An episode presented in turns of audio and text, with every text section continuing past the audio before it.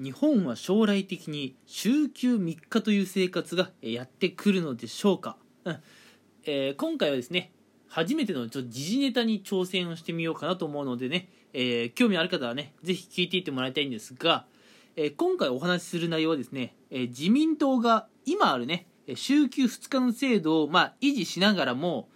希望する人はね週休3日っていうのがねできるようにするというね案をまとめているってことがですねえー、2021年、えー、1月の14日に、えー、分かりましたと。うん。まあ、民間企業へのね、まず導入を、えー、後押し後押ししてね、まあ、後々は公務員もね、そういうふうにしたいというふうにね、考えているみたいです。うん。で、今回はですね、あの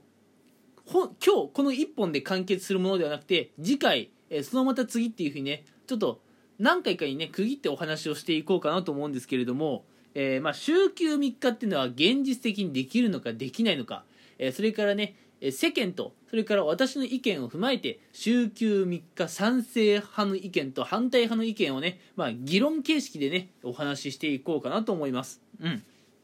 でまずはね、えー、まあ、議論に入る前に週休3日を推進するというね、えまずでこの経緯についてね少しお話をしておこうかなと思います。うん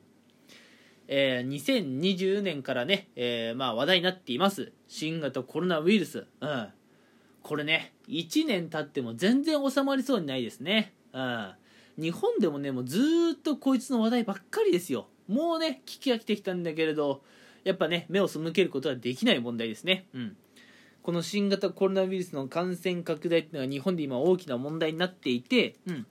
まあその対応としてね政府はえ日本のねまあ企業に対してあの、まあ、できる限りねこう密を避けてほしいというところで、うんあのまあ、満員電車を避けるために、えー、みんなテレワークしてくれというふうにねお願いをしている、うん。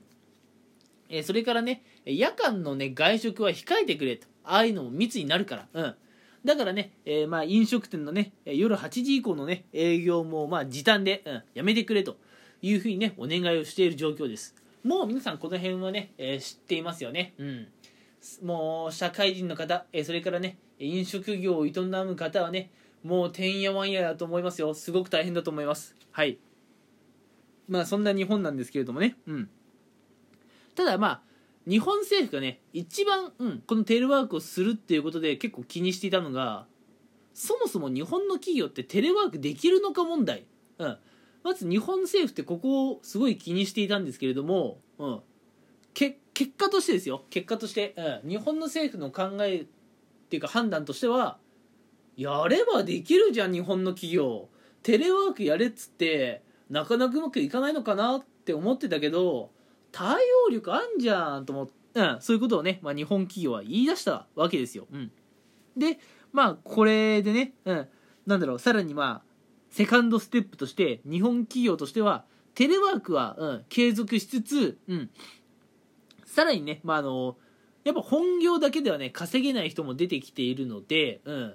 まあ、ちょっとやっぱ会社のね業績悪化とか、うん、お店のね業績悪化っていうこともあって副業もねあのぜひチャレンジしてほしいなと、うん、あるいはね親の介護とか子供のね、まあ、育児、うん、そういったところにももっと専念欲しい専念ねしてほしいっていう気持ちから、うん、今回、えー、週休3日にできないものかという意見がね、えー、自民党から、えー、まあ、まだ上がってはないかもしれないんですけれども、まあ、意見がねまとめられているという話が出てきたんですね。うんこれがね、えまず週休3日にしようっていう話が出てきたっていう経経過なんですよ。うん、え、いやまあこの新型コロナウイルスのおかげでね、うん、良くも悪くも、まあ、日本のねいろんなところが変わってきている気はします。うん。いやもう本当にね飲食業界にとってはもう本当にね迷惑な話だと思いますけれども。うん。ただまああの会社員にとってはね働き方改革というのがね、えー、まあ結構言われているかなというところで良くも悪くも変わってきているかなと、うん、でこの働き方改革の第一発目が、あの、まあ、テレワークというところだったんですけれどももしかすると第2波、え週休3日っていうね制度の導入っていうのもねまあなくはない話なのかなというふうになってきました。うん。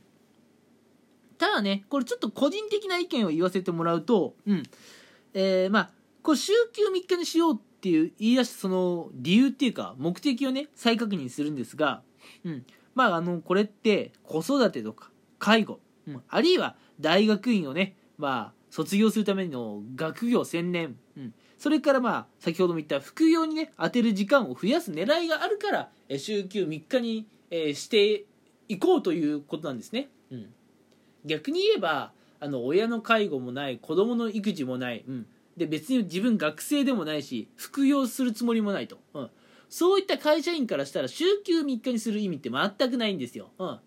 なので今ねまとめてる意見としては希望者は週休3日にするっていう意見をね、まとめているんですね自民党は、うん、ただねこれ希望者は週休3日にするってさちょっとなんかね、うん、弱いなっていう気がしますね。すごくやってることがね中途半端だと思うんですよ、うん、大体週休3日にできる人ってどういう人かっていうと、うん、まあこういう言い方は大変失礼かもしれませんけれどね、うん、あのー、週休3日にしてもあの会社の業績にあんまり影響ない人、うん、本当に申し訳ないです。あの別にあの誰かをねこう煽ろうとかってそういうわけではないんですけれども実際今週休2日でも、まああの業務時間が足りないっていう人いるわけじゃないですか。あの休日出勤をしている人だっているわけじゃないですか、うん、なんだったら週1でしか休みがない人だっています、うん、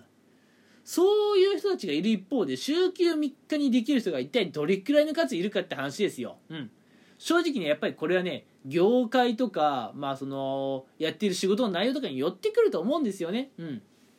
週休3日っていう制度を導入したところで日頃から忙しい人は全然ね週休3日どころか週休2日だって危ういし、うん、あの普段の業務からね余裕のある人は、えー、週休2日から週休3日に増えてもまああのすでにね心身ともに健康なのにさらに、えー、心身ともに健康になれるっていうそれだけの話だと思うんですよね。うん、なので、まああのもっとね大胆に金土日は休みですってそれぐらい言っちゃうくらいね、まあ、強いものであればまああのなかなか大胆なことやってんなという話になってくるんですが、うんまあ、希望者だけがね週休3日を取得できるようにっていうのはねまあ中途半端かなというところで思っています。うんまあ、あの次回以降ね週休3日反対派賛成派っていうのをね私一人でね、まあ、あの議論形式で何回かに分けてお話ししていこうと思うんですが、うん、まあ自分はどちらかというと否定的。うん。まあ週休3日になったらそれは嬉しいんだけれどね。ちょっとやっぱ課題が多いかなというところを感じています。はい。ということでね、今回は、あの、週休3日、皆さんはどっち派ですか？賛成派ですか？反対派ですか？っていうところをね、え、最初、えー、このね、なんだろう、スタートダッシュと言いますか、うん。この、えー、エピローグっていうのかな？うん。っていうところを今回はお話ししました。え次回以降ね、えー、私が思う週休3日賛成派反対派のね、えー、意見を議論形式で、えー、まあトークしていこうかなと思います。うん。まず次回はですね、え週休3日賛成派の意見になりきってお話をしていこうかなと思います。はい。えそれではね、難しい話を長々としてしまってすみませんでした。うん。えー、今回は時事ネタ時事ネタでしたが、えー、次回以降もねちょっと時事ネタ続く予定ですもしね皆さん気向いたら聞いてくださいはいそれでは今回はこの辺にしたいと思います聞いてくれてありがとうございました